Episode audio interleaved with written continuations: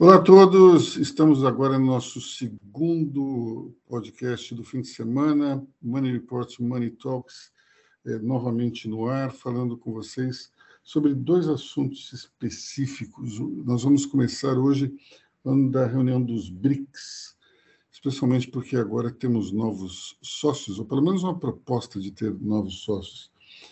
a Arábia Saudita, Argentina, Etiópia, quem mais?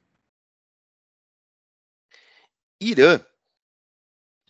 Pois é, esse tipo de, esse tipo de uh, mudança sinaliza que o sentido dos BRICS vai meio que ser completamente uh, comprometido.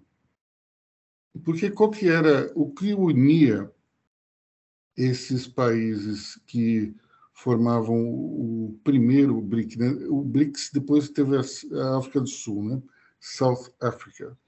Mas era justamente em eh, países com grandes dimensões que tinham uma, uma, um grande potencial econômico e que poderiam criar um bloco eh, que, de alguma maneira, beneficiasse essas características comuns. Eh, já mudou um pouquinho quando entrou a África do Sul e agora vai desvirtuar completamente é, com, com essa nova é, entrada aí.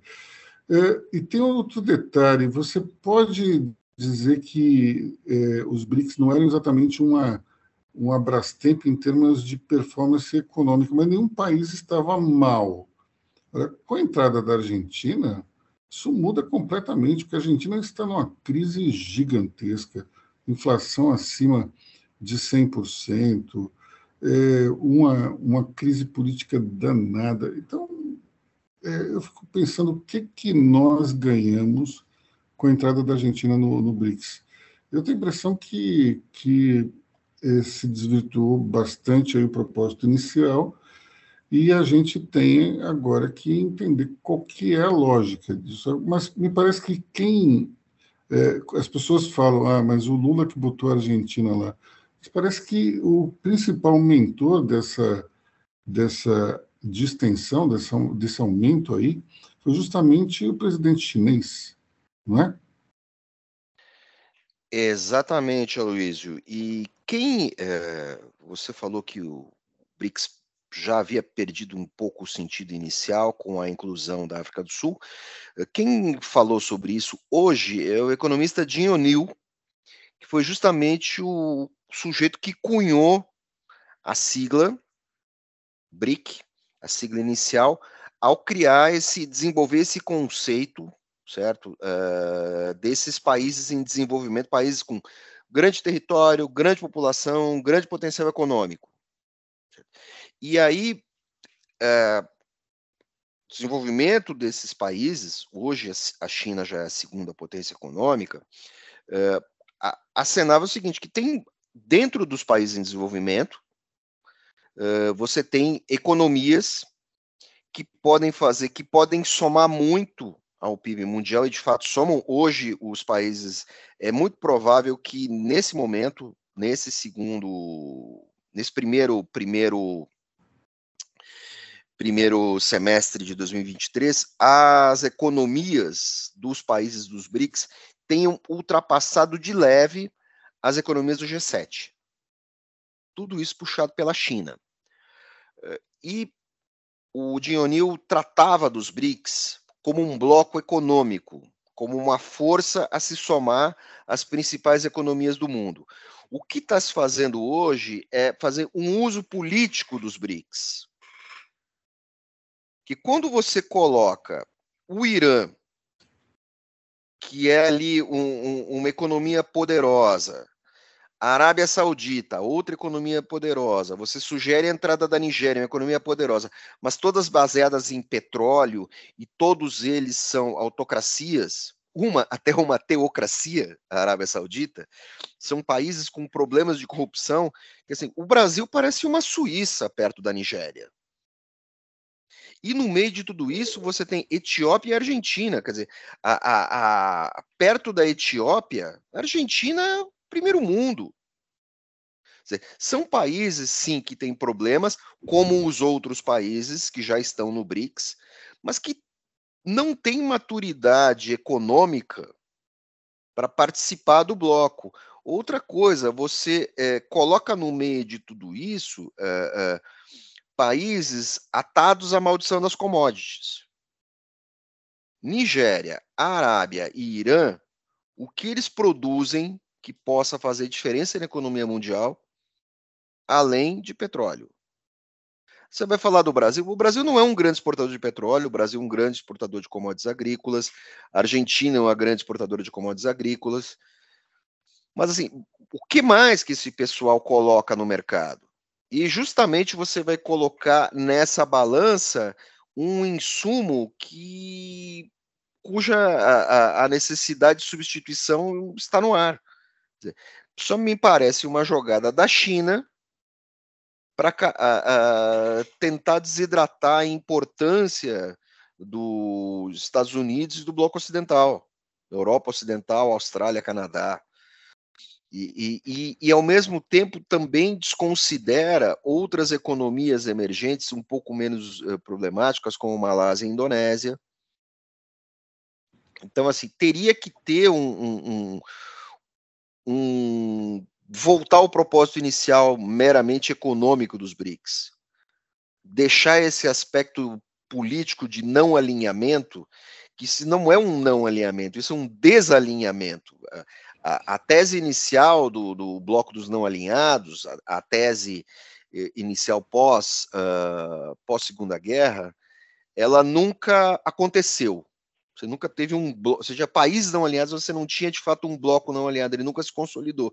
Seria o momento dele se consolidar, já que você tem uma polarização hoje, Estados Unidos, China, seria o melhor momento, porque esse pessoal poderia fazer ali um fiel da balança, em termos econômicos, poderia exercer uma pressão, pressão essa em nome da paz e não do conflito, mas tudo isso se perde. O Lula entrou nessa brincadeira, ele insiste eh, nessa tese da criação de uma moeda comum. Isso é um, nesse momento é um delírio, não faz sentido. Até porque você criaria uma moeda comum, como contraparte ao dólar e como contraparte à manutenção de divisas em caso de uma crise maior entre Estados Unidos e China. E o que seria dessa moeda comum se houver uma desvalorização acentuada do dólar e do euro? Vai para o buraco junto. Não tem solidez. Você até Esse pode... é um ponto importante. É, a guerra solidez. fria entre Estados Unidos e China, porque se a gente está num BRICS da vida, nós estamos automaticamente alinhados à China. Né? Mesmo, mesmo que é, o Itamaraty diga o contrário. É, o BRICS não é um bloco. De novo, o, BRICS não é um bloco político. Tá? Não, mas ele está se transformando, né? Perigosíssimo. Esse, perigosíssimo. Esse é o problema. Agora, é, aí eu acho que tem um outro aspecto que é o seguinte: dentro desse, dessa ascensão econômica da China, a gente precisa uh, analisar é, o que está por trás. A China é um país que tem uma capacidade enorme de produzir mais, melhor e mais barato que os outros.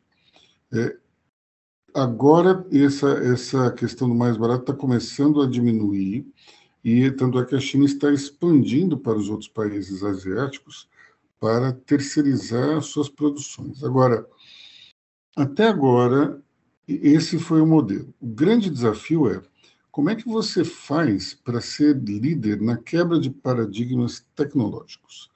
Porque, vamos lá, Estados Unidos pode ser hoje o que for, está em decadência perto do que a China está, só que ainda tem a liderança dessa, desse, da quebra desses paradigmas tecnológicos. Então, vamos lá. Assim, enquanto a China domina as telecomunicações do ponto de vista de, de sinais com, com as suas empresas, é, os aparelhos hoje, é, vamos lá, um Apple, um iPhone, um iPhone produzido na China, vamos supor que ele custe mil dólares, 100 ficam com a China, 900 ficam com a Apple.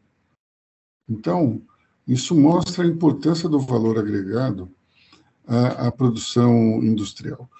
Por enquanto, na questão, por exemplo, da, da inteligência artificial, você tem algumas empresas chinesas que estão no jogo, mas a grande maioria que está, a maioria que está revolucionando mesmo esse mercado ainda é americana.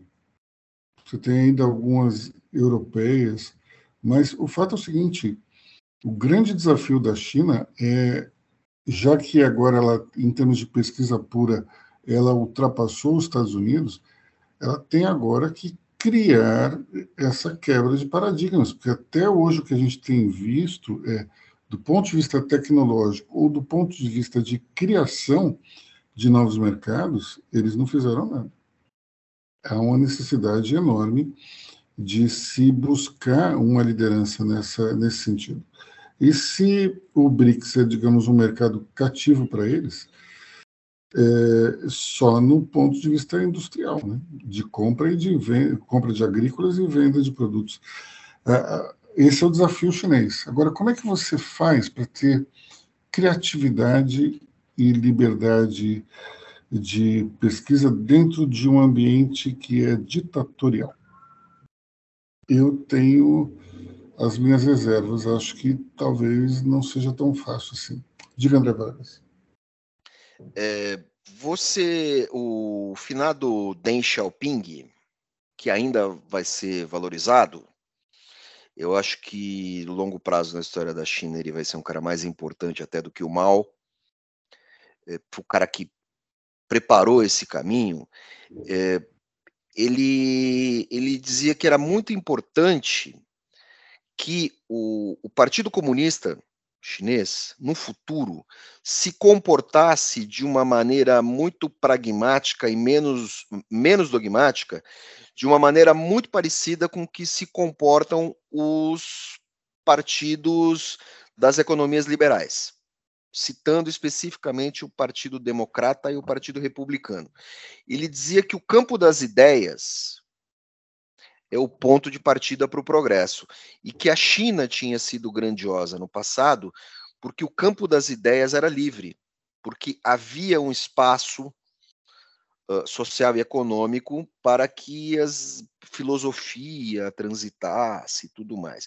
Algo muito abstrato, mas que joga uma luz uh, no que a China é hoje. E quando você fala do campo da ciência pura, não existe campo de ideia mais vibrante do que a ciência pura. E, e aí a China está tentando se é, é, estabelecer, sabe assim, estabelecer um, um, um livre pensamento ali. Vamos ver no que, que isso vai dar. Vamos ver no que isso vai dar. Os Estados Unidos, as potências ocidentais conseguem fazer isso e, eventualmente, com quem é dissidente, elas também é, lidam com elas. Basta ver o caso do Assange. Então, tentar, eles estão tentando. Né? Você tem o, o Weiwei, que é aquele artista plástico que questiona e tudo mais, aí ele é punido e vem, mas ele é importante demais para você simplesmente colocar ele na cadeia.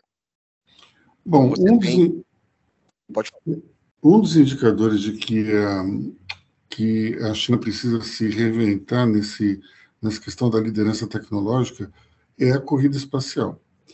É, quando você vê que eles precisaram fazer um acordo com os russos para tentar chegar aos objetivos que é ir até a Lua em 2030, criar uma estação espacial só deles, isso mostra que eles precisam ainda remar muito para conquistar uma, uma, liderança nesse mercado.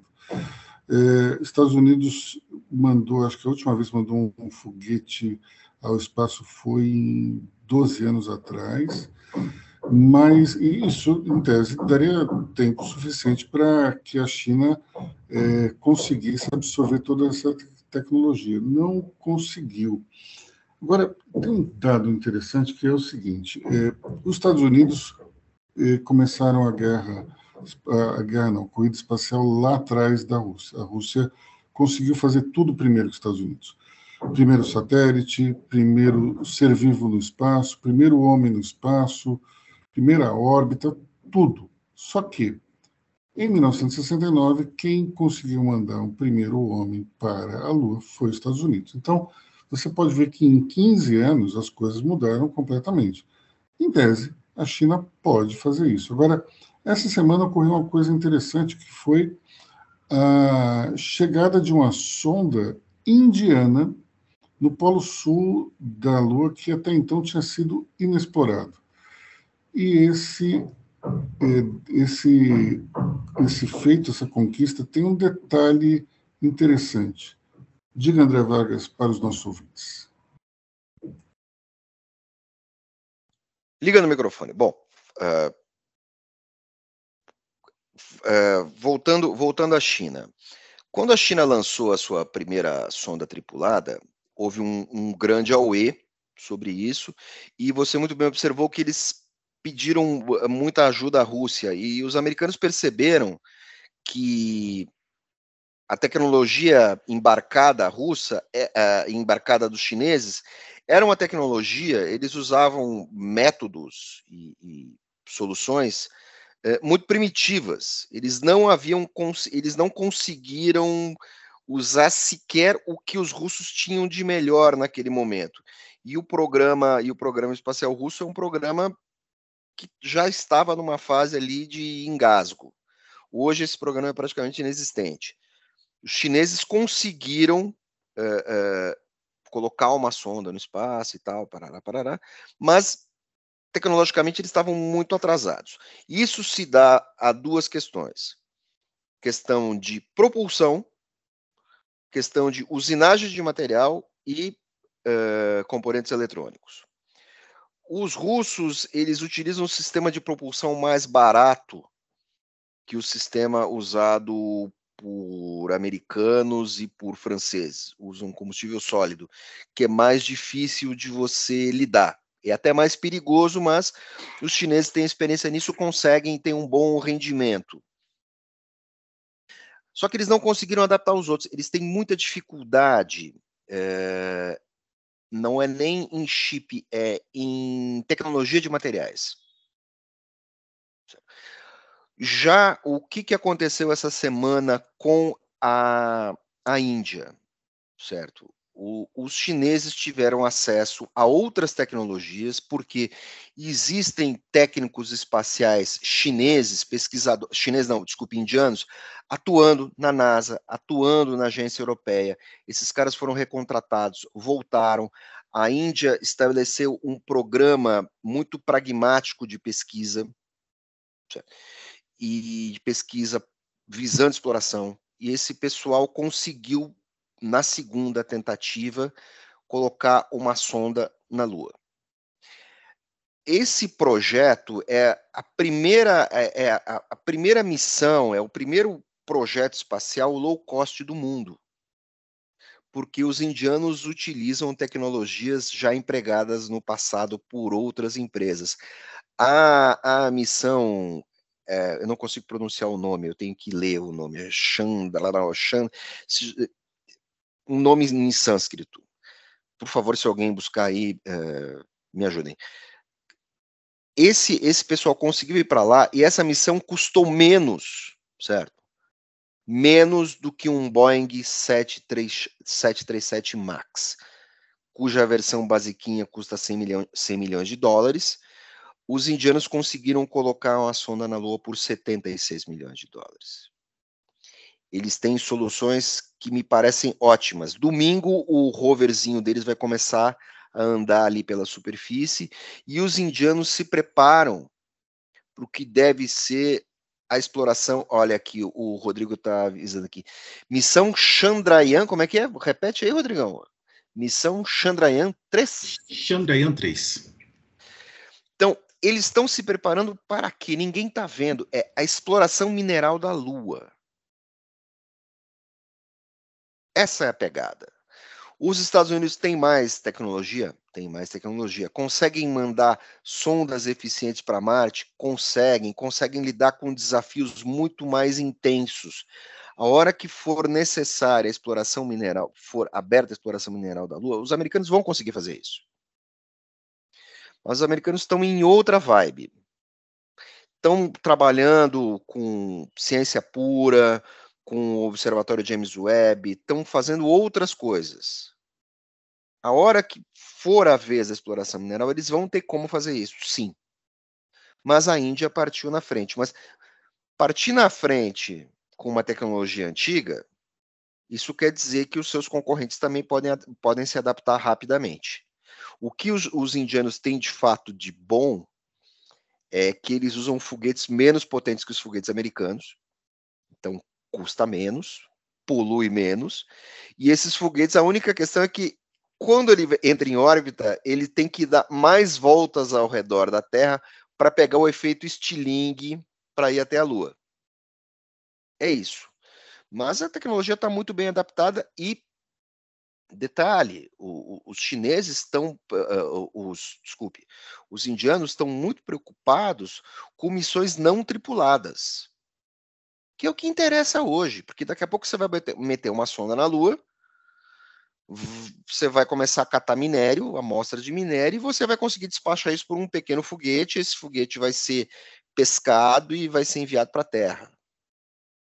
Uh, os chineses estão mais preocupados com essa questão geopolítica de mandar tripulações. Vamos ver no que vai dar.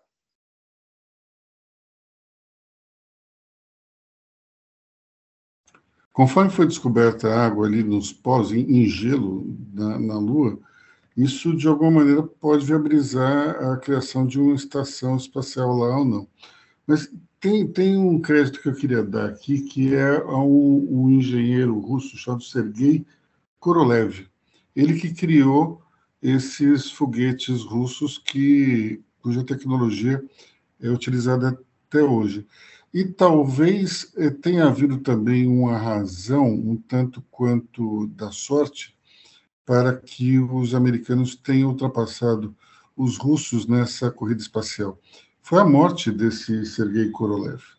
É, conforme ele morreu, o programa russo sofreu um baque violento. Diga, André. Korolev era um cara muito legal. Foi ele que convenceu Nikita Khrushchev a entrar na corrida, a criar o que depois viria a ser chamada a corrida espacial. Uh, os russos sempre foram fascinados uh, por pousar na Lua. Isso não estava no drive dos americanos. Só que eles nunca conseguiram, né? Eles nunca conseguiram. Já chego lá, já chego lá. O Korolev, ele é um sujeito que era um pesquisador que ele foi parar no Gulag nos tempos de Stalin. Quando ele sai do Gulag, ele volta para a universidade e volta a pesquisar. Só que ele volta todo ferrado de saúde. E o que acontece? Ele morre prematuramente em decorrência de todos os, tudo que ele sofreu no Gulag. Isso em si já é uma tragédia. Porque olha, olha a dedicação desse cara. Ele tinha tanta consciência que ele, ele, ele não fugiu para outro país. Ele tinha tanta consciência de que o, o mal era o Stalin e que ele estava sendo punido por, pela paranoia stalinista, que quando ele é libertado, ele continua na Rússia e vai trabalhar para o governo e consegue convencer o substituto do Stalin a fazer a, as primeiras explorações espaciais. Aí você entra no campo das ideias e, e da livre circulação das ideias. Muito do que o camarada Korolev tinha morreu com ele.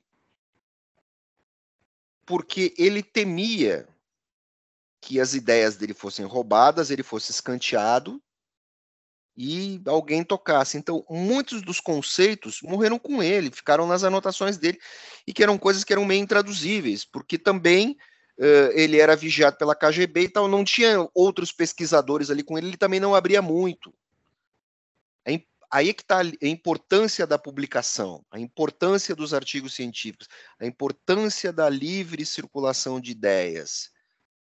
Uh, se isso ocorresse nos Estados Unidos, isso de alguma maneira poderia ser resgatado de uma maneira mais eficiente. Os chineses, de alguma maneira, aprenderam com isso. Uh, e voltando à questão da, da corrida espacial, o Kennedy é muito inteligente quando ele fala que ele vai pousar o homem na Lua. Porque ele sabia que ele precisava de um tempo e de muito investimento para superar os progressos soviéticos. Por isso que na corrida espacial os americanos eles só ganham, eles só chegam na frente no último ponto. Todos os outros eles, eles saem atrás dos russos. E ele teve a sorte, os Estados Unidos tiveram a sorte da morte do, do, do Korolev. Para quem nunca viu, eu sugiro um filme ou um livro chamado Os Eleitos, de Tom Wolfe. É, esse, esse livro, em inglês, chama The Right Stuff, A Coisa Certa, é, que eles traduzem na edição brasileira como A Fibra. E a fibra seria o que é necessário para fazer é, esses astronautas verdadeiros artistas da pilotagem. O, o, livro começa contando a história de Chuck Yeager, que é um piloto de provas que faz um que, que consegue recordes de velocidade atrás de recordes de velocidade e daí é, esse campo de provas é utilizado pela pelo que seria a NASA para recrutar os futuros astronautas. Um justamente dos que era é, o alvo desse, que era o Chuck Yeager, ele resolve que ele não é astronauta, que não quer aderir ao programa, mas alguns que estão ali acabam entrando e, e fazendo parte do, do chamado Gemini, do, do, do programa de criação de astronautas. É, e é um filme também maravilhoso. Se você ler o livro e ver o filme, você vai ver que o filme ele aproveita trechos da pesquisa de Tom Wolfe que não foram incluídos é, na, na, redação do best-seller. Então, vale muito a pena ler o livro e ver o filme, porque são experiências complementares. Você queria falar alguma coisa, André? Vi o filme, li o livro e anos depois conversei com o Chuck Yeager. Uau! que era uma figura muito legal, muito legal. E, e, e, quem, quem me ajudou nessa história foi um cara que gosta muito de aviação, foi o João Baroni, patera do Paralamas. Paralamas, olha só. Por causa de um documentário que o João Baroni estava fazendo, eu fiz uma matéria e tal, barará, barará, e ele queria que o, é, o, o, João Baroni queria que o Chuck Yeager desse um depoimento lá e tal, e no final é, e no final acabou entrando o Pierre Klosterman, que é, foi o maior as francês, nasceu no Brasil, de, da, de quem o Tchekiger tinha uma certa ciumeira, porque o Klosterman derrubou cinco aviões nazistas a mais do que o Tchekiger, mas o Tchekiger era um piloto maravilhoso e ele dizia que ele não era um macaco treinado. Exatamente essa foi a razão pela qual ele decidiu que não iria ser astronauta, né? Porque afinal de contas num determinado momento do programa espacial, se cogitou que a cápsula fosse totalmente fechada e que não tivesse nenhuma interferência humana na pilotagem do, do módulo. E aí os, os astronautas exigiram assim, não, uma janelinha tem que ter. Tinha essa história da janelinha. Não só a janelinha, mas o mecanismo de reentrada acabou sendo também é, pilotado por eles. Mas tanto é que você vê, quando você vê o último deles, que o nome, o apelido dele era Hot Dog, eu esqueci o nome dele.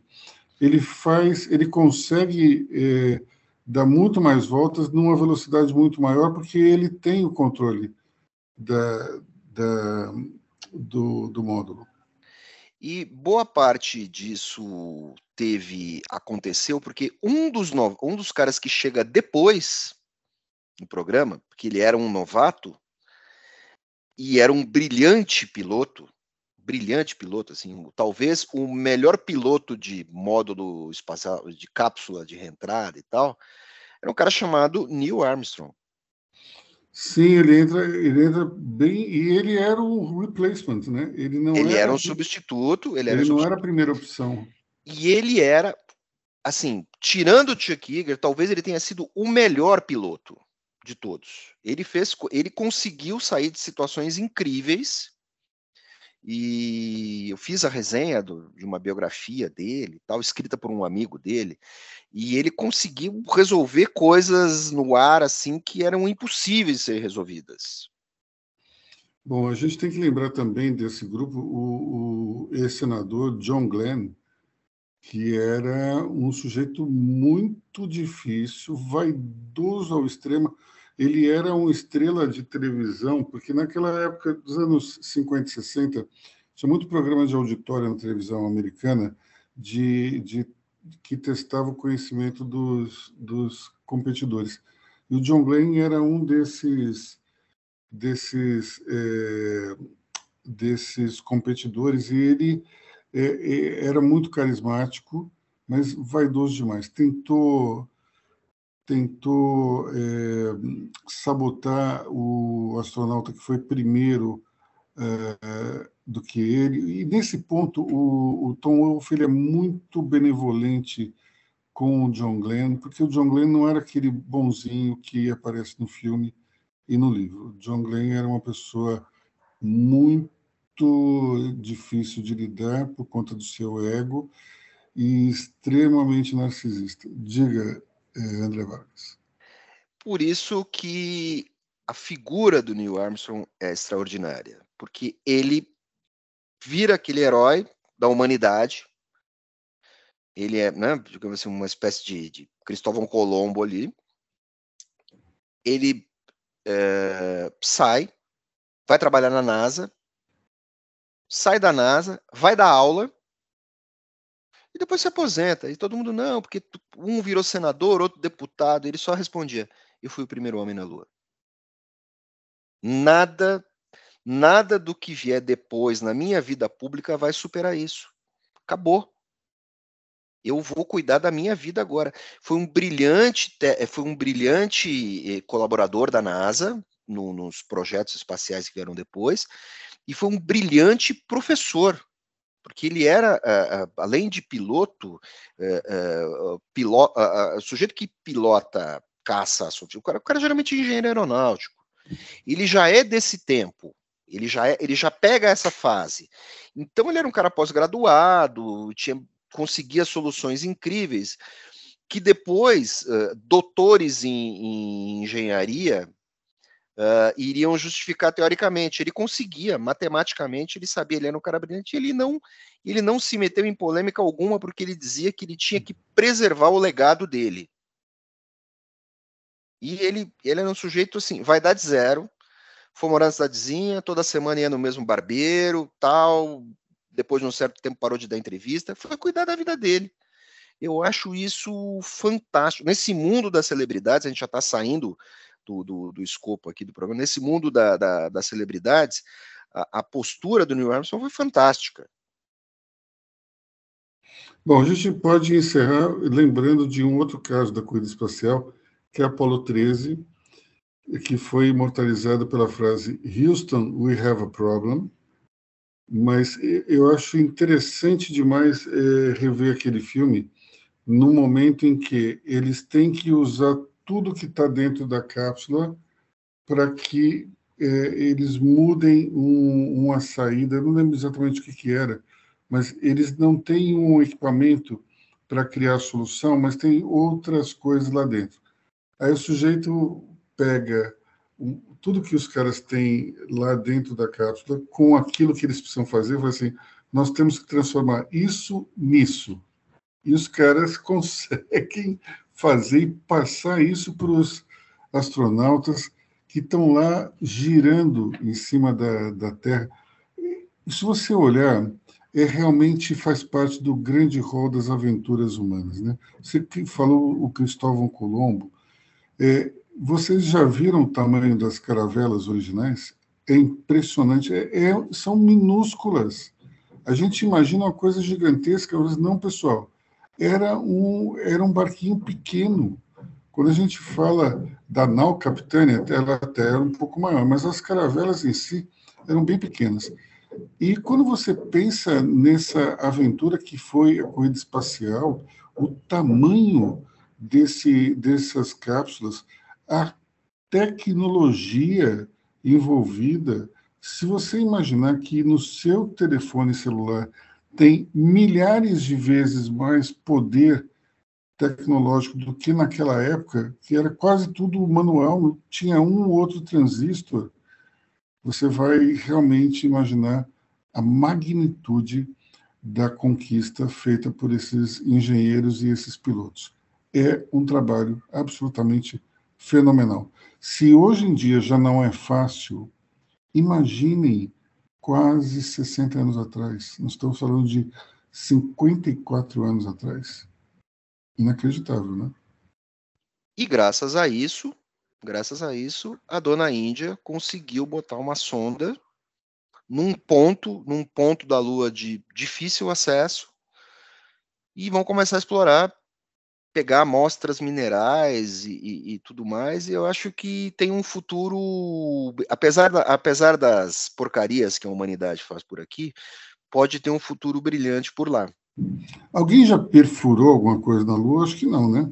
Já, já perfuraram uma daquelas missões mas pouca coisa para tirar amostras é, Mas é uma coisa meio superficial, né? Perfuração mesmo, acho que não, né? Não, não. Meteu um sondão lá. Os russos tentaram, mas eles tentaram mandar sondas antes dos americanos, e essas sondas ou elas se espatifavam na Lua, ou elas pousavam em segurança e perdiam a transmissão. Oh, para vocês terem uma ideia, os russos tentaram é, pousar na Lua 27 vezes só conseguiram atingir o objetivo 7, e mesmo assim pousava em segurança e não conseguia se comunicar depois. Então, só aí você já vem o, o tamanho da encrenca. E só para a gente encerrar, falando de novo do Sergei Korolev. Quem já viu o design dos foguetes russos comparados com os foguetes americanos? Vocês já viram? são maravilhosos, são lindíssimos, porque eles têm uma questão aerodinâmica que os outros não têm, os americanos não têm. O americano é aquele foguete fino do começo ao fim, e o foguete russo, é, idealizado pelo Korolev, ele começava fino, e na parte em que tinha os foguetes, ele, ele aumentava. É maravilhoso, é de um design fantástico.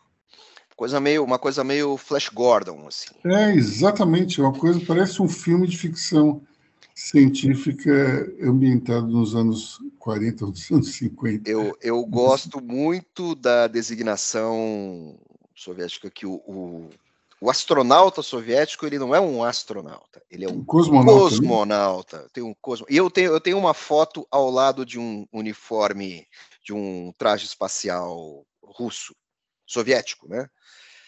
Bom, eu, vamos terminar com a frase do primeiro homem no espaço, Yuri Gagarin, que ele dizia que quando ele subiu, isso foi o grande a, a coisa que mudou, acho que muito, muitos é, seres humanos. Quando ele subiu e olhou para baixo, ele exclamou é, surpreso: "A Terra é azul", coisa que ninguém sabia. Ninguém tinha ideia de como é que era a Terra vista lá de cima. E embaixo das nuvens, os continentes estão meio camuflados. O que se vê é um planeta azul. E, e quem deu essa visão pela primeira vez foi justamente o Gagarin. Fantástico. A Morreu propaganda... cedo, inclusive, né? Ele morreu num acidente aéreo, porque hum. ele, era um, ele era um piloto brilhante e ele. Um caça-amigo teve um problema e o pessoal mandou ele ejetar. E ele sempre ia até o limite. O verdadeiro Maverick era o Gagarin, que era um piloto brilhante, e ele tenta salvar o caça. Ele poderia ejetar. E ele tenta fazer um pouso ali e tal, e ele, ele chega muito baixo, numa alta velocidade, chega um momento que ele não tem mais como ejetar, porque não haviam os, os assentos ejetáveis não eram tão bons naquela época. Hoje você consegue ejetar praticamente qualquer situação, inclusive os, os assentos ejetáveis russos, soviéticos, eles permitem ejeção até acima da velocidade do som. Você sai destruído, mas você escapa. Uh, e ele tenta e não consegue. Mas ele é justamente escolhido como piloto porque ele desobedece uma ordem, um avião entra em parafuso e ele consegue salvar a aeronave, quando ele tem um, um, um, filme chamado O Primeiro Homem. Quando ele pousa, já chega um oficial e já pega ele, ó, vem, entra no Jeep e vamos embora. Ele já vira, já entra pro, pro programa espacial russo que estava começando e era secreto. Bom, é, ficamos por aqui, né, pessoal? Já, já alugamos muito o ouvido dos nossos ouvintes. Eu agradeço muito a audiência, a paciência. Tchau, até semana que vem. Tchau, desculpe pela resenha. Até mais, até semana que vem. Um bom domingo, boa semana a todos.